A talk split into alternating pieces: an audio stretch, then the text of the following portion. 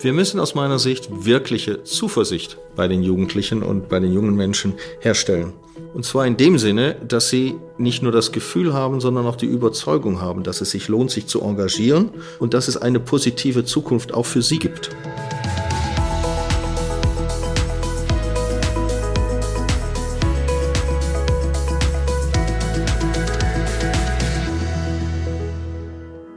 Wenn es die Bertelsmann Stiftung nicht gäbe, dann müsste sie erfinden.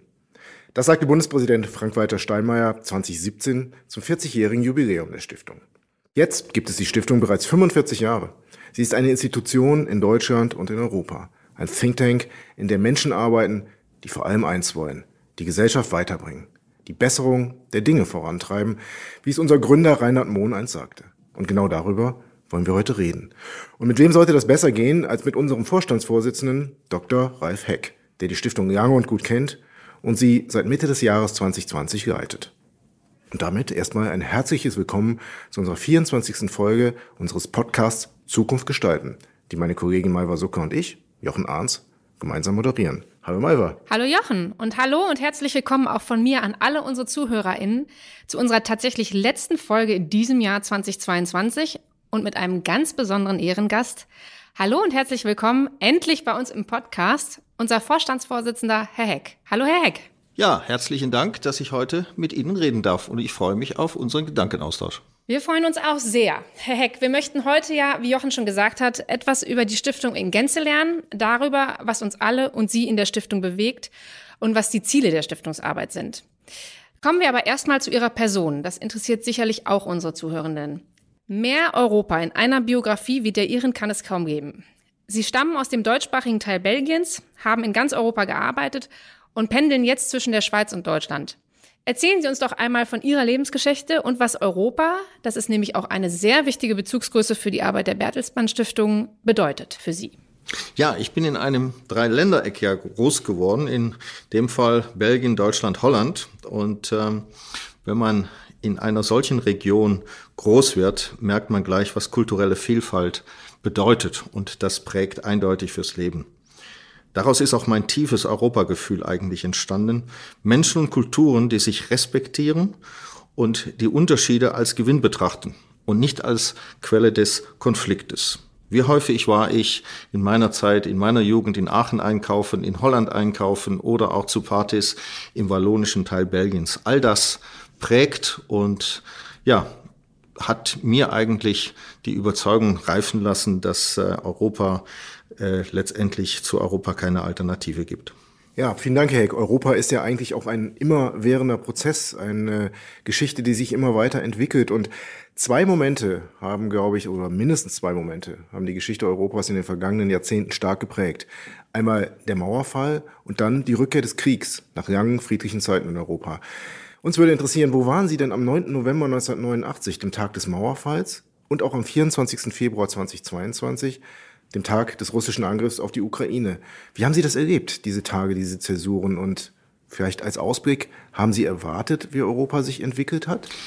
Ja, am 9. November kann ich mich noch sehr gut erinnern. Nachmittags habe ich das zufällig beim Radio gehört und abends saß ich mit meiner Frau vor dem Fernsehen und habe Menschen über die Mauer klettern sehen und dabei ist es mir kalt über den Rücken gelaufen. Äh, das, die Bilder habe ich heute noch vor Augen, äh, weil es für mich die erste friedliche Revolution äh, in Europa war, die man sich so nie hätte vorstellen können. Ein wenig anders ist die Situation jetzt in dem Ukraine-Krieg, wo man ja nun den Aufmarsch über Wochen beobachten konnte durch Satellitenbilder. Und äh, als es dann passierte, war es in dem Sinne keine große Überraschung, bis auf die Tatsache, dass keiner erwartet hatte, dass Herr Putin diesen Schritt machen würde.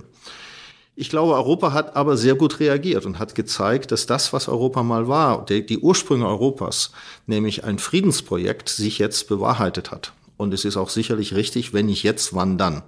Und sehr schön ist ja zu beobachten, dass selbst, obwohl dieser Krieg ja nun schon lange und viel zu lange andauert, noch Europa immer zusammensteht, die Ukraine unterstützt und es doch, glaube ich, nochmal zur Identität Europas wesentlich beiträgt. Manche sagen ja, dass Europa äh, nach dieser langen friedlichen Zeit brutal aufgeweckt wurde durch den Krieg gegen die Ukraine. Was glauben Sie denn, wie steht es jetzt um die Zukunft Europas? Was hat sich dort verändert? Ich persönlich glaube ja, dass es zu Europa keine Alternative gibt. Ich glaube, es hat gezeigt, dass wir zusammenrücken müssen. Es hat gezeigt, dass wir vielleicht sicherheitspolitisch neu denken müssen. Und es hat aber auch gezeigt oder verstärkt die Tatsache, wenn man das jetzt mal geopolitisch betrachtet, dass Europa auch als Wirtschaftsraum, äh, als eine Einheit agieren und handeln muss weltweit. Und äh, da gilt es, den Spagat zwischen nationalen Interessenlagen und Wettbewerbsfähigkeit innerhalb der EU eben auf globaler Ebene auch sicherzustellen. Mhm. Und für mich ist Voraussetzung aber, dass wir ein Europa der Bürger schaffen, dass die Bürger eine europäische, neben ihrer nationalen und regionalen Identität, auch eine europäische Identität äh, äh entwickeln und dass sie den Nutzen Europas erkennen. Und da muss man schon aufpassen, dass die zum Teil doch für manche Regionen und für manche Menschen unverständliche äh, Regulierungen aus Brüssel nicht viel Gutes, was in der Gesellschaft auch im Sinne der Europaorientierung da ist, zerstört. Ja, schauen wir ein bisschen über Europa hinaus. Ähm, es gab ein sehr, sehr spannendes Event, an dem Sie teilgenommen haben, nämlich Anfang November, das Deutsch-Amerikanische Zukunftsforum in Münster, ähm, das damals noch Angela Merkel initiiert hat. Die Bertelsmann Stiftung war gemeinsam mit dem State Department und dem Außenministerium der Ausrichter des Forums. Und solche Arten von Veranstaltungen sind eben auch ein sehr wichtiges Element der Stiftungsarbeit. Es ging natürlich um die transatlantischen Beziehungen. Berichten Sie uns doch einmal von dem Treffen. Das war eine tolle Veranstaltung, wo man sehen konnte, dass es doch viele Gemeinsamkeiten zwischen Deutschland und Amerika noch gibt. Es waren 100 Teilnehmer, die dort intensiv über verschiedene Herausforderungen der heutigen Zeit diskutiert haben, wo man erkannte, dass es dort ein, eine gleiche Wertebasis, ein gleicher Wertekanon gab. Mhm. Und äh, das wurde aus meiner Sicht auch im Abschluss durch die Anwesenheit der Außenministerin Baerbock und auch Head of State Department, Herr Blinken, nochmal sehr schön dokumentiert, wo diese beiden doch auch aufgezeigt haben, nicht nur, dass sie sich persönlich irgendwo sehr gut verstehen und respektieren, was auch wichtig ist, gerade in der internationalen Diplomatie, sondern eben auch inhaltlich in vielen Punkten übereinstimmen. Herr Heck, dazu vielleicht kurze Frage und etwas ausführlichere Antwort von Ihnen. Wie steht es denn eigentlich um die Einigkeit der US-Amerikaner und der Europäer? Wieso sprechen Sie von Einigkeit? Ich würde eher sagen, wir sind eine Partnerschaft. Und da gibt es immer Übereinstimmungen wie in jeder Partnerschaft und auch Differenzen. Mhm. Was Europa mit den USA verbindet, sind unsere kulturellen Wurzeln. Eben vor 100, 150 Jahren, äh, so lange liegen diese zurück. Und eben auch enge wirtschaftliche Beziehungen, die sich zuletzt nach dem Zweiten Weltkrieg, äh, dank auch des Marshallplans und den zunehmenden logistischen Möglichkeiten, äh, letztendlich ergeben haben. Zugegebenermaßen diese verschwimmen zunehmend durch eine viel diversere US-Gesellschaft, weil viele äh, Menschen in den USA eben keine europäische Wurzel mehr haben und das wird in den nächsten Jahrzehnten noch zunehmen. Und von daher ist es wichtig, dass wir dieses transatlantische Verhältnis weiter stärken, aufbauen, und zwar auf das, was uns verbindet, nämlich die freiheitlichen Grundwerte und die Rechtsstaatlichkeit. Und da glaube ich, und da wollen wir auch als Bertelsmann Stiftung, haben wir schon und werden wir auch zukünftig sehr intensiv dran arbeiten. Herr Heck, wir, wir wissen ja, Sie haben das auch schon gesagt, dass Sie ähm, ein Optimist sind, aber wenn man auf die Berichterstattung und die Kommentare in allen Medien vor den Midterm-Wahlen geschaut hat, hat man eigentlich den Untergang der Demokratie befürchtet. Da gab es dann nur die gespaltene Gesellschaft in den USA, etwas, das sich nicht wieder so einrenken wird, wie es mal war. Am Ende war das Ergebnis dann doch zwischen Demokraten und Republikanern relativ ausbalanciert und die Gesellschaft war nicht so gespalten, wie es uns die Kommentatoren vorher glauben machen wollten. Hat Sie das überrascht? Es hat mich erfreut. Das finde ich gut. Es hat mich dahingehend erfreut, dass es doch scheinbar auch, nicht nur scheinbar, dass die amerikanische Gesellschaft nicht für extreme Perspektiven am Ende des Tages zu überzeugen ist und dass doch auch äh, die große Mitte der Gesellschaft durchaus erkennt und einen Instinkt hat, äh, dass äh, wenn ihre Demokratie oder wenn bestimmte Werte gefährdet sind, äh, dass äh, sie dort aufstehen und versuchen, die Balance zu erhalten. Die Herausforderung für Amerika ist aus meiner Sicht, dass teilweise unversöhnliche Positionen wieder zu einer Kompromissfähigkeit führen. Und da ist auch, glaube ich, der große Wunsch in der Gesellschaft, das letztendlich wieder herzustellen. Jede Demokratie lebt davon, dass es Kompromissfähigkeit gibt. Und da ist die Diskussion in Amerika leider sehr verhärtet, äh, was mit grundsätzlich unterschiedlichen Vorstellungen über Gesellschaft und Gesellschaftsformen äh, begründet ist sehr interessante Perspektive und vielleicht sollten wir unseren Zuhörerinnen und Zuhörern auch nochmal sagen, dass sie die amerikanische Gesellschaft sehr gut kennen, auch durch ihre berufliche Karriere. Sie haben sehr viele Jahre als Unternehmensberater und auch als Unternehmer national und international gearbeitet. Und ähm, das ist ja auch etwas, was bei uns in der Stiftung ein wichtiges Thema ist. Unsere Wirtschaft, eine nachhaltige soziale Marktwirtschaft. Schon seit der Gründung der Stiftung ist das ein Thema gewesen. Und wir merken jetzt, dass das Wirtschaftssystem und die Gesellschaft vor dem Hintergrund vieler Krisen, vor allen Dingen auch der Klimakrise, mit dem bestehenden System tatsächlich an Grenzen kommen. Wie sehen Sie das? Wie blicken Sie da drauf als ja, Vorsitzender dieser Stiftung, als erfahrener ähm, Mann aus der Wirtschaft? Wie sehen Sie auf die Zukunft einer nachhaltigen und sozialen Marktwirtschaft? Lassen Sie uns diese drei Begriffe vielleicht mal separat nehmen. Ja, das Zuerst mal das Thema Marktwirtschaft. Ich glaube, da ist wichtig, dass wir tatsächlich eine Marktwirtschaft erhalten, wo Angebot und Nachheit, wo unternehmerische Freiheit existiert und wo nicht durch zu viele Rahmenvorgaben das freie Unternehmertum keine Freude mehr macht und gerade auch die jüngere Generation sich nicht mehr engagiert, weil es zu viele Regularien gibt, zu viele Herausforderungen oder Anforderungen, die Unternehmen erfüllen müssen, die mit dem eigentlichen Geschäftszweck nichts zu tun haben. Also die Marktwirtschaft müssen wir unbedingt erhalten.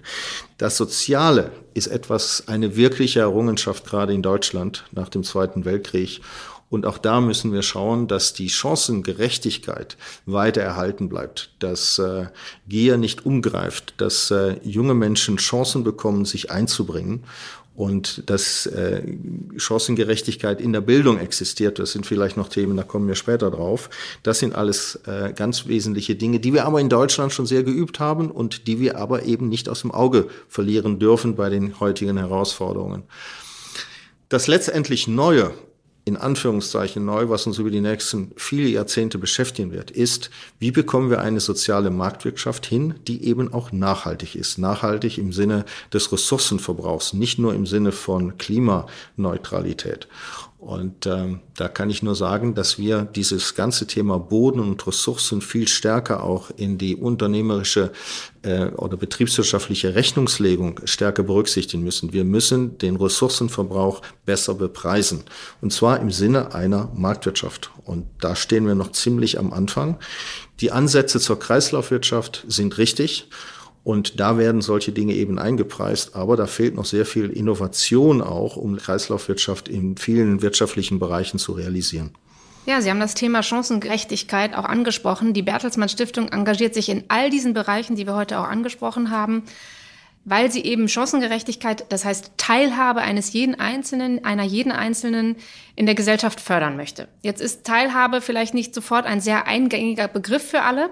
Deswegen einmal die Frage an Sie, Herr Heck. Was bedeutet Teilhabe in diesem Zusammenhang und worum geht es der Stiftung? Was möchte sie bewirken? Ja, ich nutze häufig den Begriff engagierte Gesellschaft, weil es darum geht, eine Gesellschaft im Werden zu halten, eine Gesellschaft, die sich nach vorne entwickelt und nicht die letztendlich im Sein verharrt.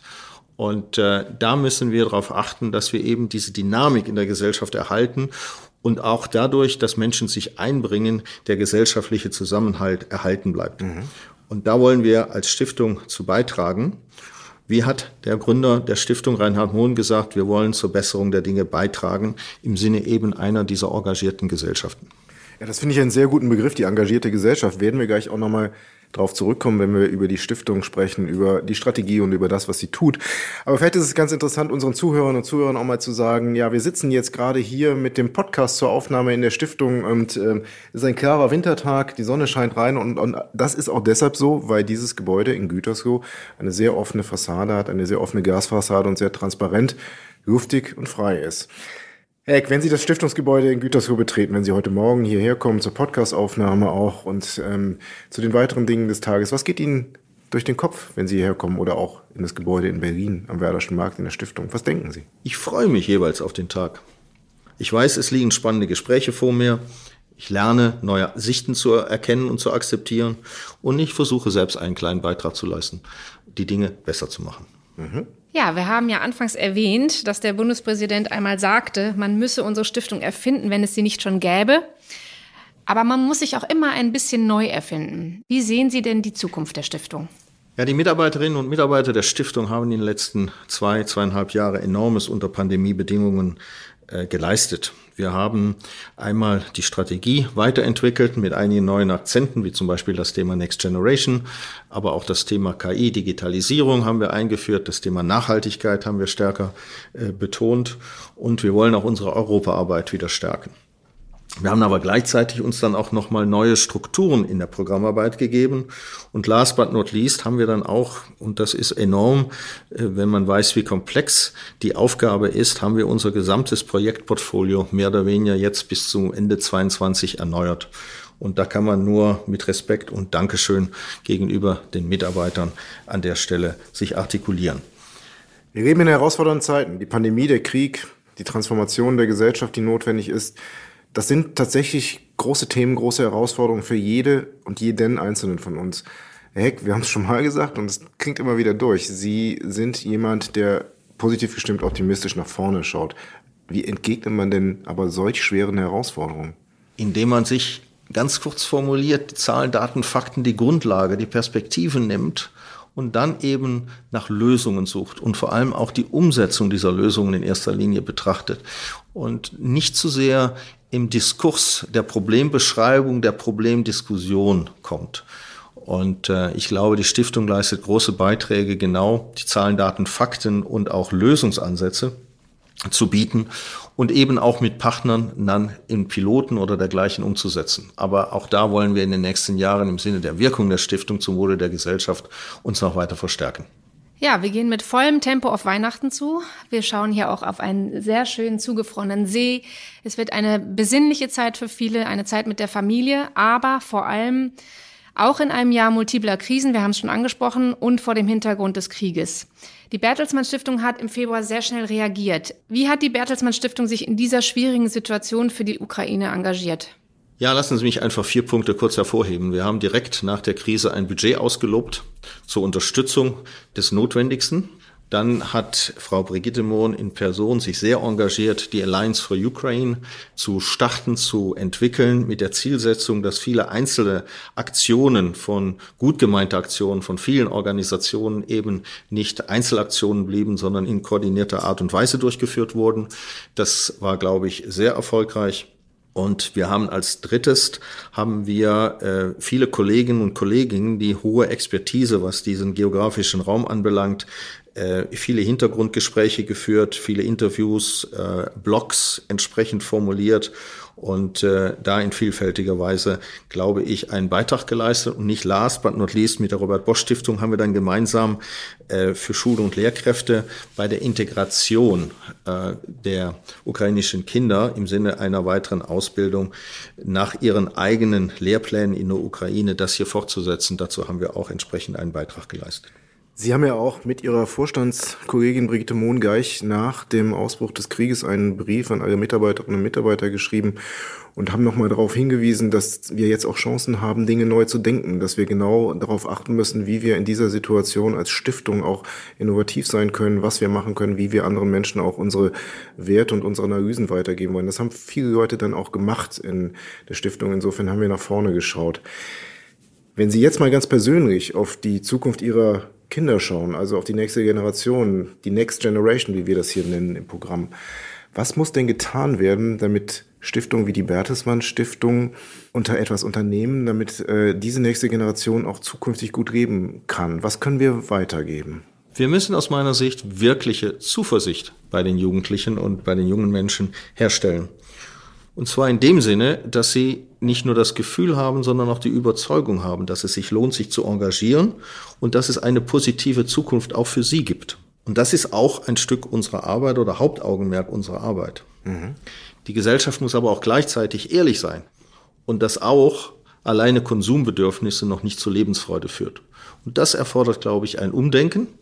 Äh, aber ich glaube auch da im Sinne meiner positiven Grundhaltung, wie jede Generation und jeder Generationskonflikt in der Vergangenheit zu positiven Entwicklungen geführt hat, äh, so glaube ich auch wird das in diesem Fall gelingen.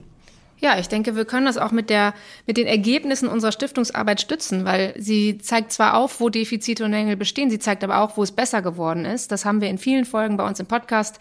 Zum Beispiel konnten wir sagen, dass bei der frühkindlichen Bildung so viel Geld und Personalressourcen noch nie in den letzten Jahren reingeflossen sind. Wir konnten belegen, dass Demokratien besser durch die Corona-Pandemie gekommen sind als Autokratien.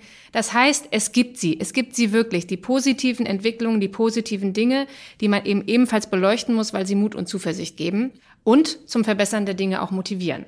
Genau.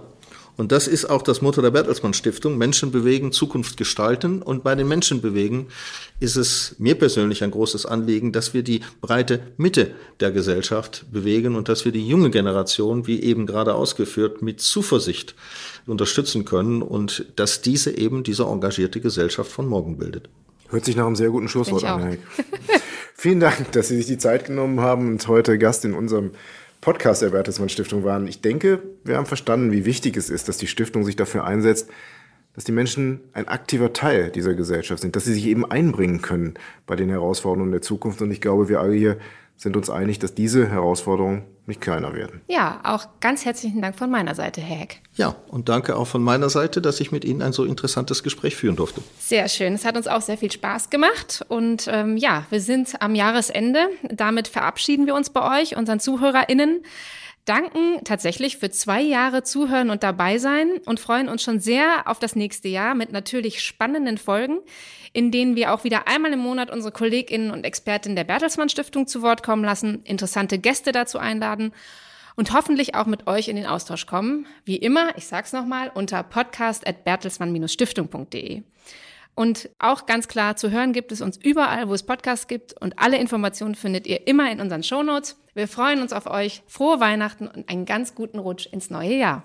Ja, und ein großer Dank geht auch von mir und von uns an unser wunderbares Team, das uns ja. immer im Hintergrund bei allen Dingen und Details unterstützt hat. Olaf Buyer, Nathan Christ, Bea Mellon, Christiane Raffel, Andrea Roden, Stefan Schelp und Vivian Winzer. Danke. Und auch von mir an Sie, Herr Heck, und an alle, die uns hören, schöne Festtage und auf Wiederhören im nächsten Jahr, im nächsten Podcast. Frohe Weihnachten. Danke. Danke.